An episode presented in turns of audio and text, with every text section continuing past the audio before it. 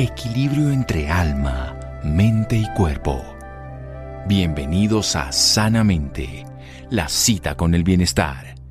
Dirige Santiago Rojas. Dime lo que comes y te diré quién eres. Antel Brillant Savarín. Buenas noches, estamos en Sanamente de Caracol Radio. Es un tema muy importante, la alimentación. Porque básicamente nuestra estructura corporal se relaciona fundamentalmente con lo que recibimos desde el vientre de la madre y por supuesto después lo que nos alimentamos. Sin embargo, va un poco más allá. Somos lo que comemos en la biología, pero también decidimos cómo nos alimentamos, decidimos qué queremos llevar a nuestro cuerpo. Por lo que somos, escogemos qué alimento le queremos llevar, porque al fin y al cabo eso que está en el plato, eso que está en la naturaleza, eso que recibimos, va a ser después nuestra realidad. Así que es muy importante tener conciencia. Por eso vamos a hablar de un tipo de alimentación que respeta la naturaleza. ¿Qué significa esto de alimentación basada en plantas? Vamos a hablar con una médica de la Universidad Nacional, experta en alimentación basada en plantas, la doctora Diana Esguerra. Doctora Diana, buenas noches, gracias por acompañarnos. Doctor Santiago Rojas, buenas noches. Muchas gracias por la invitación. Muy honrada de estar aquí en este programa. No, es un gusto y una satisfacción poderla tener acá y que nos cuente de un tema simple y poderoso para la salud y para la vida. Definamos este concepto, alimentación basado en plantas. Bueno, la alimentación basada en plantas incluye todo lo que produce la tierra, ¿no? Todas las verduras, todas las frutas, todos los tubérculos, las eh, hortalizas, los vegetales, los cereales, las leguminosas, las nueces y las semillas evitamos cualquier producto de origen animal, incluido también las grasas, ¿no? Todas las grasas, los azúcares y la sal. Bueno, grasas, azúcares y sal. ¿Y la miel dónde queda en este tipo de procesos? Para que las personas nos preguntan frecuentemente. La miel queda fuera de este proceso de alimentación basada en plantas, por lo que pues es, eh, digamos que es producida por la, por la abejita. Entonces, eh, desde ese punto de vista, no en la alimentación basada en plantas no se consume. Muy bien. ¿Desde dónde parte este principio? ¿Cuál es la, la, búsqueda esencial para el que lleva una persona a consumir alimentos solamente de origen de la tierra? Verduras, frutas, tubérculos, cereales, semillas, nueces, en fin. Bueno, esto surge desde hace más de 60 años, cuando el doctor Ticolin Campbell empezó a hacer eh, investigaciones y se dio cuenta que la mayoría de las enfermedades inflamatorias progresivas crónicas eran producto de consumo de estos de estos productos de origen animal. Entonces él empezó a hacer esas investigaciones y se dio cuenta que se podían prevenir y revertir las 10 primeras causas de muerte en el planeta, pues excepto los accidentes. Entonces empezó a hacer estudios, tiene más de 300 estudios el estudio aprobados, indexados, el estudio de China, que es famosísimo y que ojalá lo pueda leer todo el mundo, está hecho en un lenguaje muy sencillo, y él ahí demuestra cómo realmente eh, esto sucede. Entonces, yo llevo en mi práctica clínica más de 25 años trabajando con los pacientes como pilar fundamental la alimentación y la mayoría de enfermedades se revierten. Como vi hoy un, un aviso, dice la mayoría de enfermedades, pero no todos los enfermos. sí, pues hay otras características que, que, tenemos que ver. Somos un poquito más complejos que las plantas, que ellos necesitan agua, luz y tierra. Nosotros tenemos emociones, relaciones y también tenemos que movernos y descansar. Vamos a hacer un pequeño corte aquí en Sanamente de Caracol Radio para seguir con la doctora Diana Esguerra, médica especialista en el tema de alimentación basada en plantas. Seguimos en un momento. Síganos escuchando por salud. Ya regresamos a Sanamente. Bienestar en Caracol Radio. Seguimos en Sanamente. Seguimos en Sanamente de Caracol Radio, un estudio muy bello, el de el estudio China, el doctor Campbell, tuve la oportunidad de leerlo de leerlo completo, que es muy completo, es un libro muy gordito, pero es un libro que nos explica la importancia de la alimentación. Él cogió una comunidad, más de 100.000 personas, en una zona de, la de China, y lo siguió por muchos años y vio toda la evolución de las enfermedades. Se dio cuenta que la comida era mucho más, más importante que los suplementos, que obviamente las personas que comían un tipo de alimentación tenían más propensión a ciertas enfermedades, como las que hoy llamamos enfermedades de inflamación crónica de bajo grado, que son las enfermedades crónicas, diabetes, hipertensión, cáncer y muchas más, que por supuesto no es la única razón, pero también es un compromiso con la vida y con el planeta. Esta alimentación se basa entonces en verduras, en frutas, en cereales, tubérculos, semillas, nueces, legumbres, leguminosas y todo lo que la tierra da de manera natural. Precisamente me quiero meter por ahí porque en esa época, cuando el doctor Campbell empieza esto, en los 60 y toda esta historia, no tiene nada que ver con un ultraprocesamiento y una transformación. Hoy muchas veces los productos basados en planta han sido transformados, añadidos con azúcares, con grasas, con cambios de textura, lo que la Organización Mundial le llama la clasificación de NOVA de ultraprocesamiento. ¿Cómo, cómo vemos esto respecto, aunque sea de origen de plantas, doctora Esguerra? Bueno, aunque sea origen de plantas, nosotros también hacemos énfasis en que no sean procesados ni ultraprocesados, porque como, como bien han dicho eh, y el doctor Rojas menciona en sus programas, eh, todos estos azúcares y todos estos procesados alteran, eh, digamos que la energía vital que tiene el alimento. La alimentación basada en plantas también es muy importante porque tiene energía vital. O sea, ese proceso de fotosíntesis que tiene la tierra nos ayuda a nosotros a nutrir todos estos campos eh, energéticos que no vemos pero que están allí. Entonces, a través de todos los sentidos, el sistema nervioso nos conecta con eh, la parte energética y esa energía vital de las plantas, entre menos procesada, menos cocinada, más fresca, más recién cosechada, es maravillosa. Nos ayuda también, entre otras, a, hacer nuestro camino de espiritual si, si alguien está haciéndolo, ¿no? Porque favorece la espiritualidad, favorece estar eh, más conectado con la tierra y con el universo. Sí, no solo es entonces no comer cadáver, sino no comer momia. Entonces, quiero decir, porque cuando le añadimos a un producto que puede desnaturalizarse en tres días o en una semana, como una fruta o una verdura, que es lo que es la naturaleza, y la conservamos y la prolongamos durante años, como ocurre con la industria, muchas veces ese producto pues se queda en nuestro cuerpo y favorece la inflamación, aunque su origen sea saludable, su transformación lo deja de ser. Es, es básicamente una transformación. Contemos un poquito. Eh, ¿Cómo incide entonces esto en la salud? ¿Por qué puede llegar a modificarla? Metámonos en la parte del meollo del asunto, doctora Diana. Usted como médica lo está viendo todos los días, lleva 25 años en este tema, ha visto los resultados. Cuéntenos un poco más. Claro, sí. El primer resultado fue en mí misma, porque yo tenía infecciones urinarias a repetición, eh, tenía fiebre constante desde los dos años de edad, eh, tuve amigdalitis, eh, pielonefritis, que son enfermedades eh, altas del riñón, y adicionalmente tuve pancreatitis, tuve una, una fractura del cuello de pie de menos de 30 años, entonces eso quería decir que yo estaba osteoporótica, ¿no? Digo yo a, a posteriori, pero lo más importante es que yo no había comido ningún producto de origen animal, excepto los lácteos, que sí podemos hablar en una escala, los lácteos son los villanos de los villanos, de 1 a 10 enferman 10, y huevo comía, que de 1 a 10 enferma 8, entonces estaba comiendo los más perversos desde chiquitica. Entonces, eh, eh, estuve en cuidado intensivo porque tuve una eh, pericarditis, entre comillas, viral, aparentemente por un virus, y entonces tuve pericarditis, pleuritis, vasculitis, artritis, toda una detrás de otra. Después de eso, entonces yo me fui para para Cuenca, en España, a hacer un estudio, eh, a, estudiar medicina tradicional china con el, con el doctor Padilla, el doctor eh, Santiago Rojas también conoce. Por supuesto, la acupunturista. Y allá, entonces, al segundo tercer día, yo no tenía dolor, no tenía cistitis, y yo decía, ah, pero ¿qué es esto tan raro, no? En vez de decir, uy, qué bueno se me fue la cistitis, yo decía, no, pero ¿qué es esto tan raro que yo no tengo cistitis? Y resulta pues que a partir de allí lo que me di cuenta es que los lácteos eran los más directamente relacionados con la enfermedad inflamatoria de las mucosas y por supuesto el huevo también. A partir de ahí no volví a consumirlos eh, y yo nunca he consumido productos procesados, ni gaseosas, ni de paquete, lo más natural posible y mi vida cambió.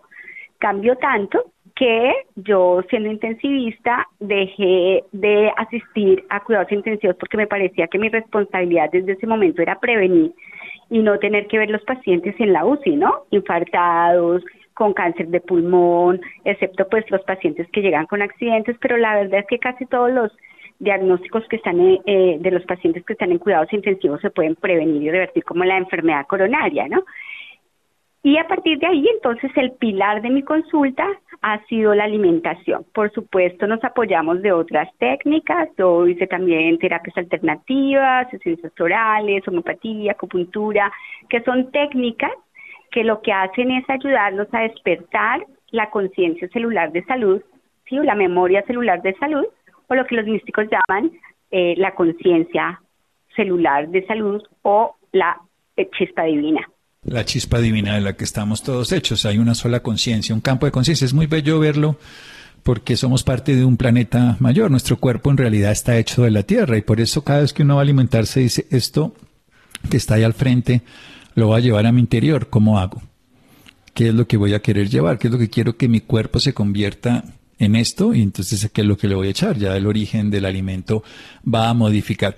Hablemos un poco porque siempre la duda, y aunque evidentemente uno ve que los animales más fuertes del, planeta Tierra, digámoslos a nivel terrestre, como puede llegar a ser un orangután, puede ser un, obviamente más grande, eh, como puede ser un gorila, uno puede ser un elefante, por ejemplo, son herbívoros.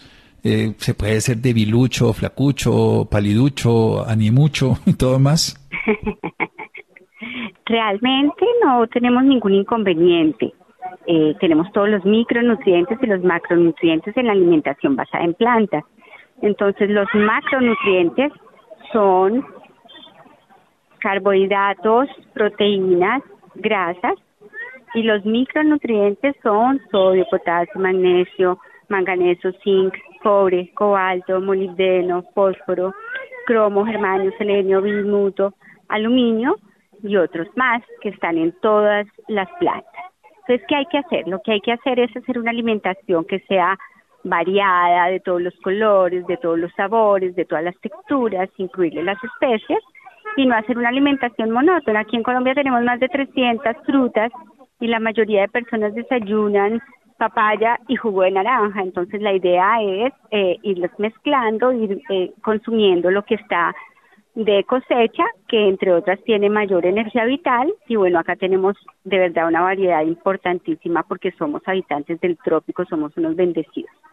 Somos unos bendecidos sin duda y tenemos pues todas las verduras y las frutas y sobre todo tenemos lo que usted bien dice estacionales y regionales, porque a veces no solo hay que pensar en lo que uno consume, sino en la ayuda al sector, pero también es que está menos transporte, menos carga para el planeta en cuanto a la huella de carbono. Son muchas cosas que se suman a la hora de escoger los alimentos. Vamos a hacer un pequeño corte para seguir con la doctora Diana Esguerra. Estamos hablando de alimentación basada en plantas. Seguimos en Sanamente de Caracol Radio síganos escuchando por salud. Ya regresamos a Sanamente. Bienestar en Caracol Radio. Seguimos en Sanamente. Seguimos en Sanamente de Caracol Radio. Nuestra invitada de hoy es la doctora Diana Esguerra. Ella es médica cirujana la Universidad Nacional, experta en alimentación basada en plantas. Nos habla de su propia experiencia personal con una infección urinaria y con un proceso que ella misma se da cuenta a través de cambiar la alimentación. La alimentación basada en plantas consume todos los alimentos de origen vegetal que da la tierra las verduras, las frutas, los tubérculos y con los macronutrientes, en este caso fundamentalmente los de los macronutrientes carbohidratos, proteínas y grasas y los micronutrientes que son estos fitonutrientes que nos está dando vitaminas y minerales que están presentes en todas las plantas. ¿Qué pasa con la vitamina B12 y qué pasa precisamente también con la vitamina D que la, no está presente de manera explícita la B12 y la D pues solamente estarían los hongos que son que no son plantas como tal, pero también se consumen. Sí, claro, por supuesto se consumen todos los todos los champiñones que además son ricos en proteína y nos pueden dar también las algas nos pueden dar un poco de vitamina B12 y vitamina D. Sin embargo, yo lo que les aconsejo a las personas es que estén chequeando su vitamina B12. En mi consulta, eh, en general, mm, los pacientes no tienen déficit de B12 si hacen una alimentación variada, ¿no? Pues por de dónde sale la B12 también sale de las plantas y de las bacterias que están en el suelo. Y la vitamina D, pues obviamente exponernos al sol en horas que sean temprano, de 9 a 10 de la mañana, pero 15 minutos no más, sin bloqueador solar, y de 3 a 4 también exponernos al sol para que ese estímulo eh, de luz nos, nos ayude a sintetizar vitamina D. Eh, solamente con exámenes de laboratorio en mis pacientes de consulta que hacemos chequeo anual mínimo. Eh, si hay déficit de B12 hacemos suplementación. Sin embargo, las recomendaciones que hace el doctor Ticolin Campen es suplementar vitamina B12. Sí, yo creo que ahí es una suplementos. Sí, sí, sí, por eso, porque básicamente la fuente más rica está en los lácteos para en primera instancia y pues al no consumir lácteos, pero obviamente hay que entender que también que las bacterias del tubo digestivo pueden ayudarnos, pero requerirían, igual que le pasa a los pacientes que no tienen estómago, el factor intrínseco y otras características que se requerían, y bueno, se puede suplementar en este caso. ¿Qué ocurre a nivel cognitivo? ¿Qué ocurre a nivel emocional? ¿Qué tanto cambia el comportamiento? Las enfermedades mentales que han ido aumentando. Hoy vemos en países desarrollados que puede llegar a ser un 30% de la población que tiene algún tipo de trastorno mental, depresión, ansiedad, trastornos del comportamiento. O sea que son estadísticas muy complejas. ¿Qué tanto influye la alimentación en todo esto, doctora Diana Esguerra? Y además que han aumentado después de la pandemia, ¿no? O sea, en Europa tenemos índices altísimos de depresión y de intentos de suicidio, sobre todo en los adolescentes menores de 15 años. Entonces, al estar haciendo una alimentación basada en plantas, todas, eh, la mayoría de estas situaciones se equilibran. Mira que eso en el consultorio es, es, es una cosa maravillosa porque uno encuentra un paciente, en la consulta también hago un proceso de desintoxicación profundo y progresivo y eh, el paciente luego de que se hace la limpieza al día siguiente no entiende cómo había pensado estar eh, eh, pues atentar contra su vida o no entiende cómo llevaba tanto tiempo tan deprimido o no entiende cómo llevaba tanto tiempo con ansiedad. Indudablemente una alimentación basada en plantas nos ayuda a prevenir y a corregir estas situaciones. Obviamente, como hablábamos antes, es multifactorial, entonces hay que nutrirse a través de todos los sentidos bien, porque puedes estar haciendo una alimentación basada en plantas, pero si estás pegado al celular y a los equipos electrónicos 24 horas, eso aumentará la posibilidad de hacer ansiedad y depresión, ¿no? Sí, ansiedad y depresión que que en el lenguaje técnico también necesitamos dormir, necesitamos relacionarnos, pero la alimentación ayuda. Hablemos precisamente de, esa faceta tan importante que se ha descubierto con el paso del tiempo, que son todos esos bichitos, por decirlo así, la microbiota, y qué tanto le puede ayudar este tipo de alimentación a la microbiota frente a otro tipo de alimentaciones que es clave en el proceso inmunológico y también en el estado mental y emocional. Claro, es absolutamente importante porque ya sabemos que las mucosas son un solo órgano y que empieza, digamos que la puerta de entrada de las enfermedades es el sistema digestivo. Entonces, al hacer una alimentación basada en plantas, vamos a tener una microbiota o antiguamente llamada eh, de manera reduccionista flora intestinal eh, mucho más rica. Por ejemplo, si comemos tubérculos o si comemos, al comer eh, los alimentos deben ser sin procesar, o sea, que tengan la fibra Ahí en la fibra, la fibra lleva de por sí de la mano eh, microbiota que es interesante para nosotros, ¿no? Que son precursores también de, habitantes de, de nuestro intestino y por supuesto de las otras mucosas como son la mucosa respiratoria, la geniturinaria y la del sistema nervioso. Por eso tantas cosas, entre otras la depresión y la ansiedad, empiezan en el intestino, ¿no? Por esa alteración de la microbiota. Lo que ha pasado también con después eh, de los síndromes post-COVID, ¿no? Que, que hay también dolor de cabeza, depresión, todo este, todo este embotamiento mental, niebla mental, eso se mejora con la alimentación basada en plantas y por supuesto con equilibrar la microbiota. Sí, genial. La nubla mental que está hoy tan de moda por proceso infeccioso, pero también obviamente por el estilo de vida, por no dormir, por el estrés, por la sobrecarga de exposición a campos electromagnéticos. Bueno, la falta incluso de, luz solar. Hoy, los fenómenos de la vida moderna nos han dado comodidades y beneficios, la comunicación que tenemos hoy a la distancia, pero también nos han impedido sintonizarnos con el planeta. Precisamente quiero hablar, ¿cómo es ese ritmo, ese estilo de vida de una persona que come plantas frente a, ya me hablaba del sol, de la oscuridad de la noche? Cuéntenos un poco cómo es ese estilo de vida, alguien como usted y de sus pacientes, en qué cambia, pueden socializar, pueden salir, parrandear. Esto es generalmente las preguntas que nos hacen los oyentes. Claro que sí, o sea, la vida de una persona que hace una alimentación basada en plantas no puede ser solamente la alimentación, como hablábamos antes, tenemos nos nutrimos a través de todos los sentidos, de los pensamientos y de las emociones. Ya estar en contacto con los productos de la tierra hace que tengas menos situaciones rajásicas y tamásicas, como habla la Ayurveda, que son que nos anclan a la tierra y que tienen mucho movimiento. Entonces es eh, eh, no es solamente la alimentación, sino incluirlo dentro de un estilo de vida en donde nos levantemos tan pronto amanece, ojalá nos podamos acostar tan pronto anochece o por lo menos antes de las 10 de la noche para que la melatonina haga su ritmo y ahí empiecen nuestras hormonas a, cambiarse y, y durmiendo es que nos regeneramos y nos revitalizamos y rejuvenecemos celular y metabólicamente es una persona que debe hacer ejercicio, que debe tener buenos pensamientos, buena conducta, servir a los seres humanos y pues por supuesto ser feliz.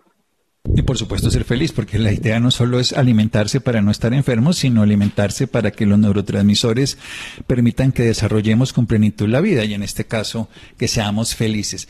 Vayamos a otro lugar. ¿Qué pasa con una mujer embarazada? ¿Qué cambios puede haber? ¿Qué pasa con la lactancia? ¿Qué pasa con los niños pequeños? ¿Puede seguir este tipo de alimentación, doctora Esguerra?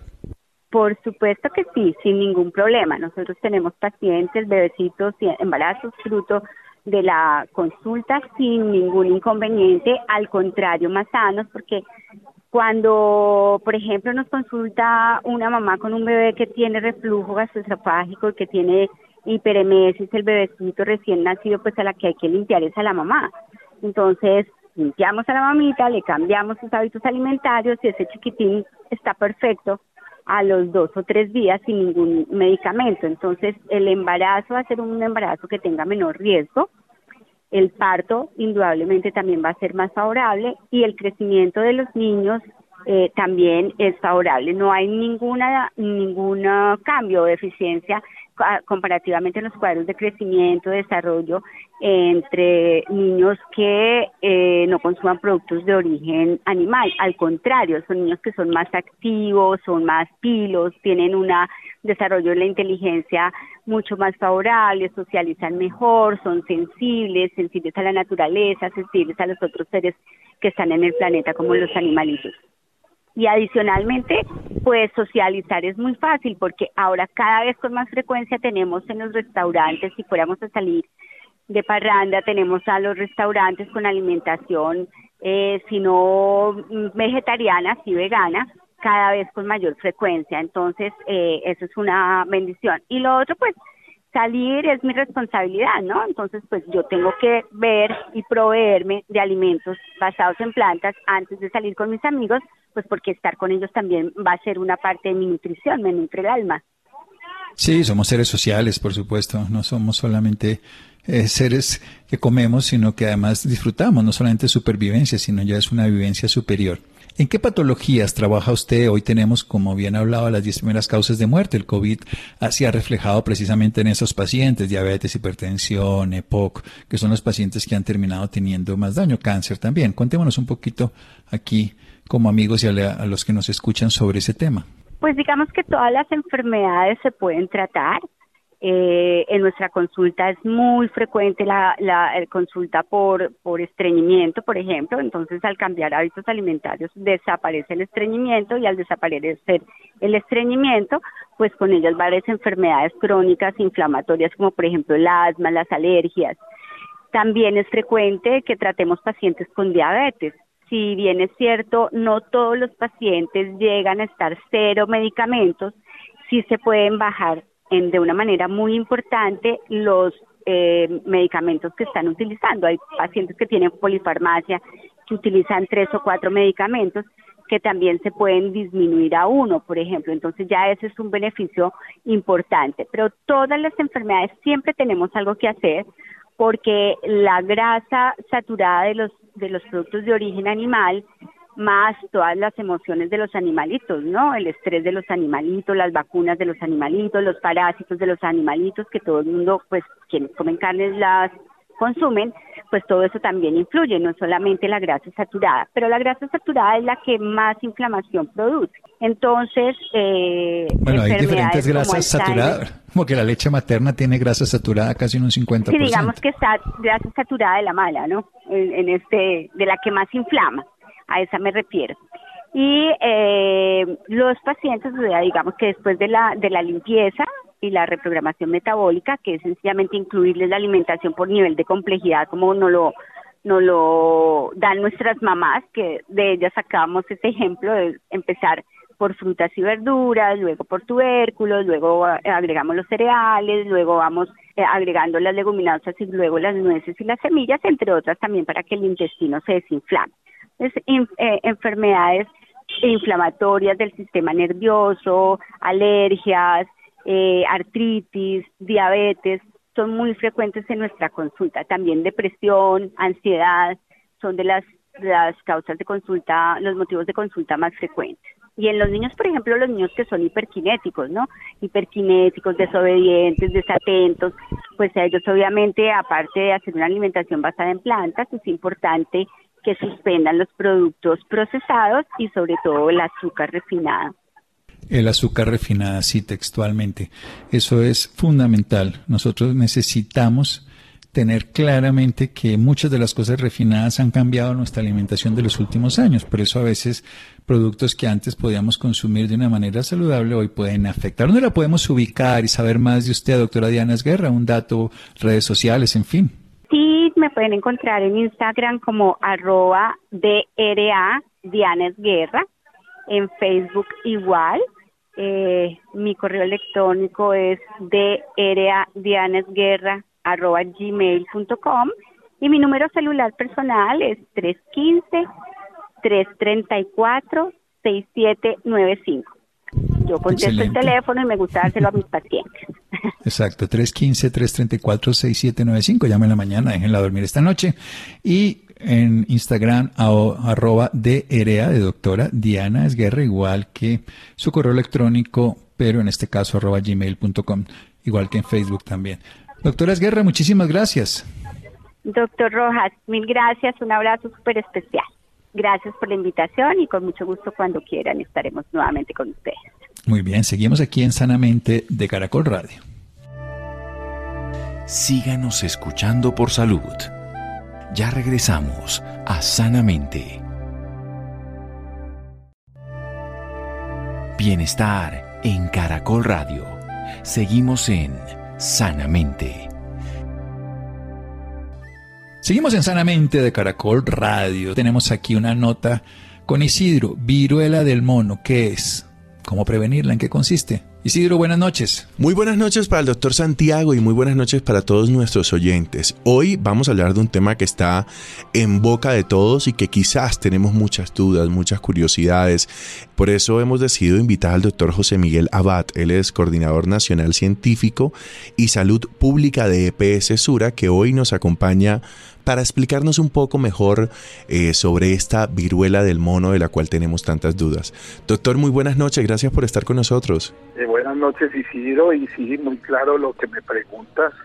Es importante contarle a, los oyentes que no es una enfermedad nueva, es una enfermedad que fue descubierta en unos monos y en unos animales, por eso se llama zoonosis, que pasa de los animales a los humanos en 1958. Fue descubierto en unos monos y apenas los primeros casos en humanos se han visto, empezaron desde 1970, hace casi 52 años. Es importante tener en cuenta que esta enfermedad, como les decía, no es nueva y se ha mantenido principalmente en algunos países de África de forma endémica, no se ha ido para otros países, ha habido unos brotes que han sido, por decirlo así, parados y, o cubiertos, y, pero no se ha mantenido durante todos esos 52 años en el África.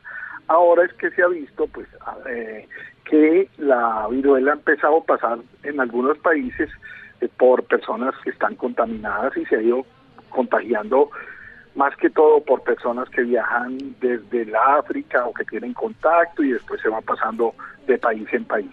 Doctor, ¿cómo la podemos identificar? ¿Cómo no confundirla con cualquier otra enfermedad en la piel, por ejemplo?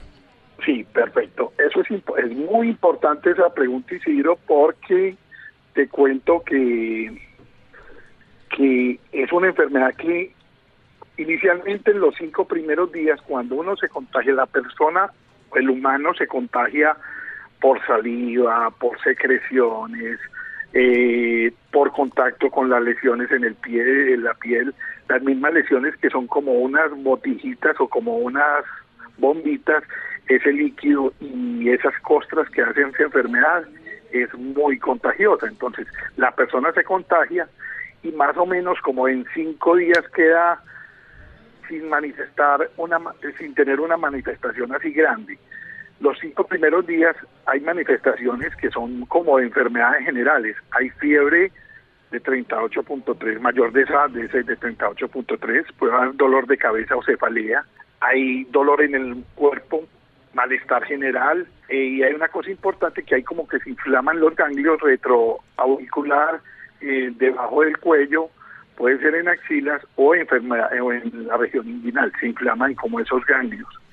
Y más o menos a los cinco días empieza a haber un brote, un brote como de unas eh, burbujitas o pústulas, lo que llamamos un exantema pustuloso que puede tener pus al interior. El gran problema es que hay unas enfermedades que producen unas lesiones similares, ¿cierto? Parecidas. Como la varicela, el herpes zóster, el mismo sarampión, el chikungunya, el verbe simple, eh, una sífilis primaria, un granuloma ingrato, son muchas las enfermedades que producen estas lesiones, estas lesiones similares. Entonces, por eso es importante que hay que tener esa parte clínica, ese eso que les decía del dolor de cabeza, de los ganglios, de los dolor en el cuerpo, de ese desánimo y ganas de no hacer nada y las lesiones, pero tenemos que tener una cosa que llamamos los epidemiólogos nexo epidemiológico. ¿Qué quiere decir? Que ese paciente con esos síntomas tiene que, como uno, investigar 21 días atrás si tuvo contacto con un caso confirmado o probable, principalmente hoy en otro país, en otros países de Europa o países de Sudamérica como Brasil y Perú, donde se puede haber tenido contacto. Y que se haya desplazado a Colombia. En este momento no se considera en el país que haya como transmisión comunitaria, pues de persona a persona en la comunidad, sino que todos los casos han sido que han venido del exterior de países de países donde hay casos y de personas que han tenido contacto con contacto con, con las personas pues infectadas. Ese es como lo que nos define un caso probable, pero ya el caso definitivo para confirmar si es una viruela del mono es una prueba de laboratorio que se llama una PCR molecular para detectar específicamente este virus. Doctor, ¿cómo se contagia? Usted hablaba del contacto. ¿Es simplemente por cuestión de contacto cómo podemos contagiarnos de esta enfermedad? Sí, eso es muy importante que todos somos susceptibles. Todas las personas somos susceptibles.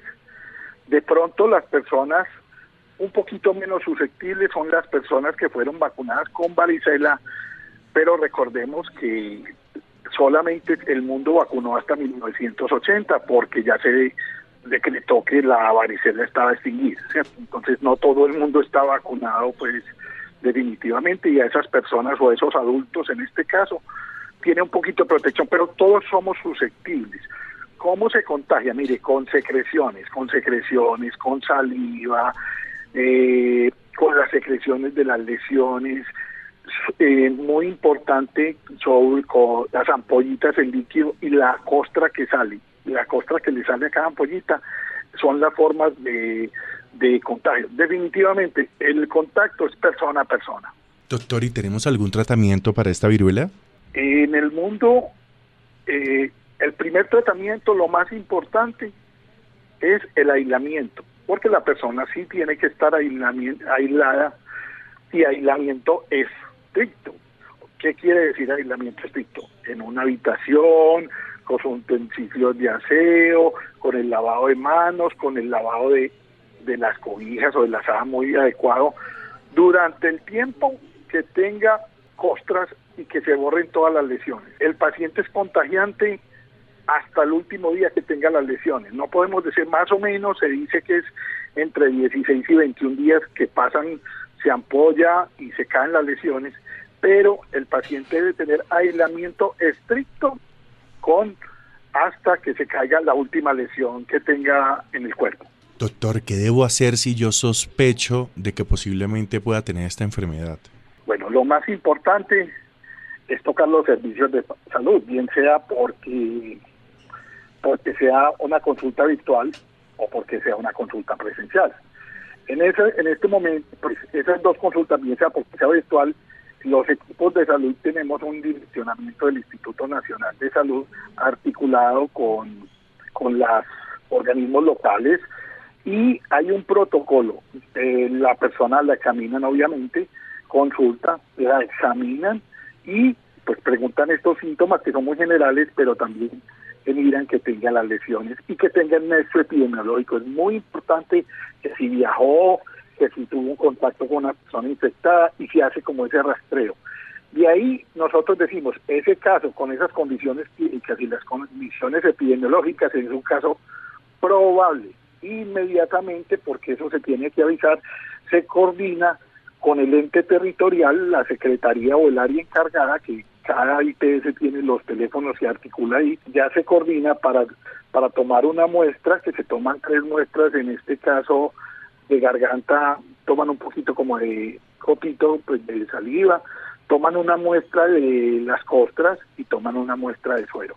Y eso se manda a los laboratorios departamentales que define Instituto Nacional de Salud para hacer esa prueba, que en este momento eh, hay entre, creo que son 16 laboratorios en el país, que son los únicos que la están haciendo, que son los laboratorios de algunas de las sedes territoriales del Instituto Nacional de Salud. Todavía no, esa prueba no se está haciendo por laboratorios de aseguradores, de EPS o laboratorios particulares. Tiene que ser todo articulado con la Secretaría de Salud Municipal, la departamental y el Instituto Nacional de Salud. Doctor, muchísimas gracias por estar con nosotros en Sanamente. Eh, Isidro, muchas gracias. Y como para terminar, recordar que esta no es una enfermedad de transmisión sexual, es una enfermedad que nos puede dar completamente a todos, que de pronto en algunas noticias o en alguna información se ha dicho como el problema de estigmatizar a las personas que tienen eh, eh, sexo con hombres o tienen otros diferentes tipos de, de vida sexual, ¿cierto? Es importante, no podemos estigmatizar a esas personas, esta enfermedad nos puede dar a todos por el contacto de persona a persona. Muchísimas gracias, doctor. Así es. Feliz noche. Gracias, feliz noche para ti y para todos los oyentes. Gracias Isidro, gracias Mario, gracias Ricardo Bedoya. Quédense con una voz en el camino con Ley Martín. Caracol piensa en ti. Buenas noches.